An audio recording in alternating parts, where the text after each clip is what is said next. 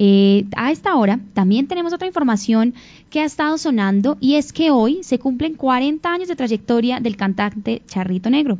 Nuestro editor de noticias judiciales, Diego Hidalgo, tuvo la oportunidad de entrevistarlo, de hacerle 40 preguntas por los 40 años de trayectoria musical. Acá tenemos un adelanto de lo que es la entrevista que podrán leer, por supuesto, completa en lapatria.com y que invitamos, por supuesto, a todas las personas a que se animen con este tema que también tenemos en Hugo Manizales. Tenemos esta entrevista sonora de parte de Diego Hidalgo. Sabemos que eso es uno de los gustos y que apela pues a uno de los gustos de las personas por la música popular. Eh, también queremos comentarles que estamos como muy pendientes también de sus reacciones, de lo que si ustedes escuchan o no esta música, si celebran estos 40 años de trayectoria y por supuesto si entonces se leen la entrevista completa, ¿qué les parece? Diego, bienvenido entonces con el Charrito Negro, 40 años de música. Creo que me equivoqué al tal amigos? Soy el Charrito Negro y quiero responder a 40 preguntas de 40 años de vida artística.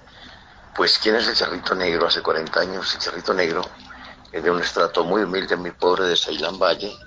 Mis estudios los hice en una escuela en Campo Alegre, Ceilán. El resto lo terminé, lo, lo seguí una parte en Ceilán y después en Tuluá, pero todo tiene que ver alrededor de Ceilán Valle por cómo descubrí que lo mío era la música muy sencillo la música pues de, de, de mi familia que es muy corta muy poca. Era mi hermano tocaba guitarra tocaba música de los panchos era un buen puntero pero lo único que que lo, lo aplacó un poco era que no cantaba entonces eso no le gustó mucho. Pero tenían un trío muy bueno y yo lo veía que él tocaba y en descuido de él, pues yo tocaba la guitarra, cuando él estaba trabajando yo practicaba, y también cuando reventaba una cuerda, pues era una pela completa, pero algo muy curioso porque me compré un sombrero ranchero que estaban vendiendo, y fui lo primero, y mandé a hacer un vestidito, muy pobre, pero, pero con, con orgullo, ¿no? ¿Cuánto me pagaron? Pues muy poquito, yo creo que pagué 20 mil pesos y mucho. Eran mis comienzos, eran mis comienzos.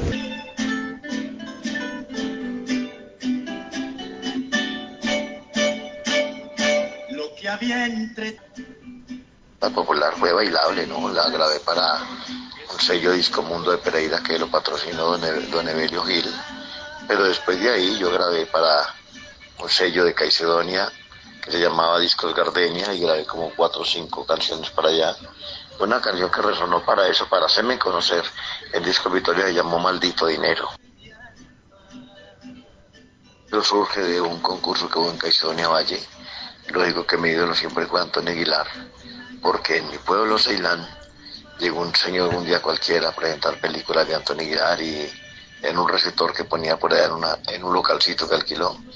Entonces se me pegaron las películas de Antonio Aguilar y yo cantaba música Antonio Aguilar y me vestía de charro. Por eso me colocaron el charrito negro en un... Bueno, la pregunta es que si toqué muchas puestas para arrancar, le digo la verdad, no. Yo soy la persona que siempre he tenido los pies sobre la tierra y yo dejo que todo vaya llegando, que todo vaya llegando en la vida. Hay que recibir las cosas como es. Pues desde pequeño me gustaba tocar, aprender mis primeros tonitos. Eh, me junté con un gran amigo de Ceilán, Dono Majaramillo, me acabé de perfeccionar. Íbamos a hacer renatas en las montañas, pues en el campo. Y ahí me iba haciendo, me iba haciendo. Así que no, yo dije, dejé que todo se me fuera presentando hasta que me presentó la grabación del disquito, después cuatro disquitos, hasta que llegué a disco. El apoyo que yo agradezco, se lo agradezco a mi Diosito hermoso, a mi padre que me dio vida para eso y a un señor que ya se nos fue, que lo quise como padre, don Antonio Ángel, de Caicedonia, vivía en Caicedonia, eh, sí vivía en Caicedonia ya don Antonio Ángel para mí fue vuelo máximo, un gran amigo, sincero, gran músico, mejor dicho, todo sobre todo. Bueno, el tema que mejor recuerdo me trae pues mucho, mucho, porque es que yo tengo, tengo, de canciones, pues son muchas, muchas para, de historias mías, por ejemplo, cuando yo compuse Cuentalia ese, que fue un despecho, pues no fueron buenos recuerdos porque fue una decepción pero al igual agradezco a esa sesión, a esa sesión para volver a componer y hacer canciones para, y eso me sirvió para el charrito negro de hoy en día. Y lógico que el mejores recuerdos me dan los cuando grabé Quererte un error que partió la música popular en dos.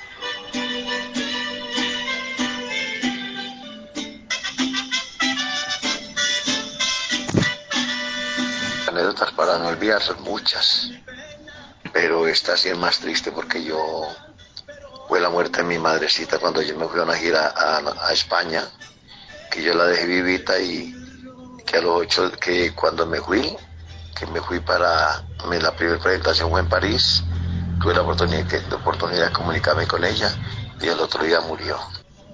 Un día exacto para celebrar los 40 años, es ahora en, en marzo que vamos a estar precisamente, venga, le voy a contar primero en Cali, después Medellín y el de Bogotá.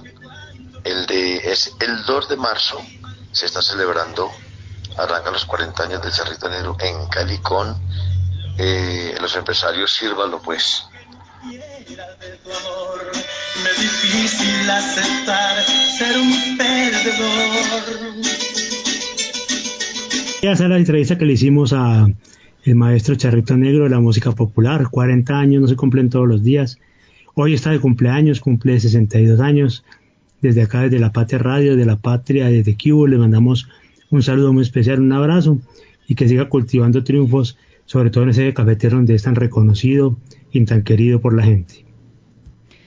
Así es, Dieguito. Muchas gracias por esta información, por todas las actualizaciones que nos trae. Al Charrito Negro, por supuesto, seguiremos muy pendientes entonces de esa trayectoria que no acaba